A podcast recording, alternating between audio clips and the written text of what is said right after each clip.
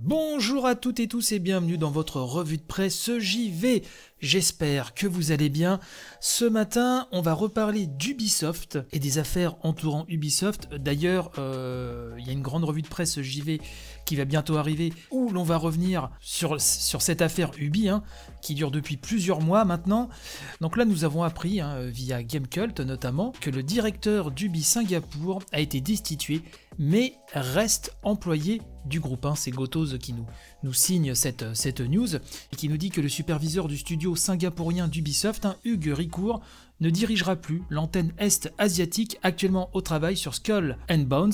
Euh, ces décisions fait directement suite aux audits managériaux diligentés par Ubisoft après les vagues successives, vous le savez, de témoignages accusant l'éditeur d'avoir cultivé un climat de travail toxique en systématisant la protection des talents, fussent-ils accusés de harcèlement ou d'inconduite à répétition. Je vous renvoie aux émissions, nombreuses hein, éditions de la revue de Préjuvé euh, que l'on a consacrées sur le sujet. Bref, l'ex-directeur d'Ubi Singapour n'est cependant pas licencié et sera même redéployé ailleurs dans la galaxie des studios Ubisoft.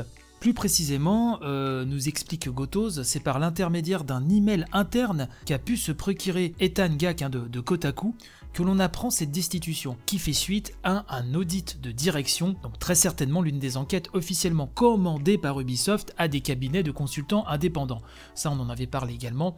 Bref, dans cette missive, le Chief Operating Officer hein, d'Ubi Singapour, Virginie Haas, confirme qu'Hugues Ricourt n'occupera plus la fonction de directeur du studio et que cette décision fait directement écho à, je cite, hein, euh, aux résultats de l'enquête externe menée il y a plusieurs semaines. Des résultats qui, je cite à nouveau, ne lui permettent pas de continuer d'occuper ce poste. Je vous laisserai lire euh, le reste de cette news hein, qui donne encore euh, quelques détails.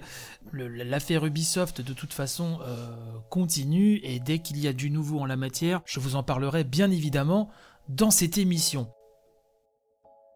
Plus léger, euh, j'aimerais vous parler euh, des premiers résultats qui nous viennent du Japon concernant la PlayStation 5 et la Xbox Series X et S. Effectivement, GamerGen euh, nous dit que Famitsu rapporte donc les premiers chiffres en la matière, hein, les premiers chiffres qui s'arrêtent au 15 novembre dernier. Et donc au Japon, ce sont 118 085 PlayStation 5 et 20 534 Xbox Series X et S qui ont trouvé preneur.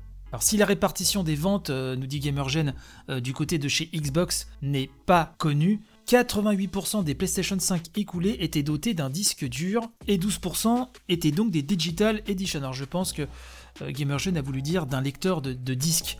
Euh, plutôt que disque dur, puisque euh, bien évidemment la Digital Edition a un disque dur. Euh, du côté des jeux, on nous dit que ça se bagarre du côté de chez PlayStation avec 18 640 Spider-Man Miles Morales vendus pour 18 607 Demon's Souls. Alors, à titre de comparaison, on nous dit qu'en 2014, 309 000 joueurs avaient acheté une PS4 dès la première semaine au Japon, et que la Xbox One, quant à elle, s'était écoulée à 23 562 exempt exemplaire. Voilà, il faut dire aussi qu'il y a la crise du Covid qui impacte euh, ces résultats à tous les niveaux.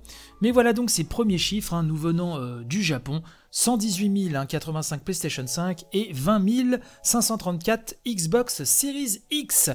Je vous remercie de m'avoir suivi à nouveau ce matin. Je vous souhaite une excellente journée et on se retrouve de toute façon demain pour terminer la semaine en beauté sur le flux habituel. N'hésitez pas à partager.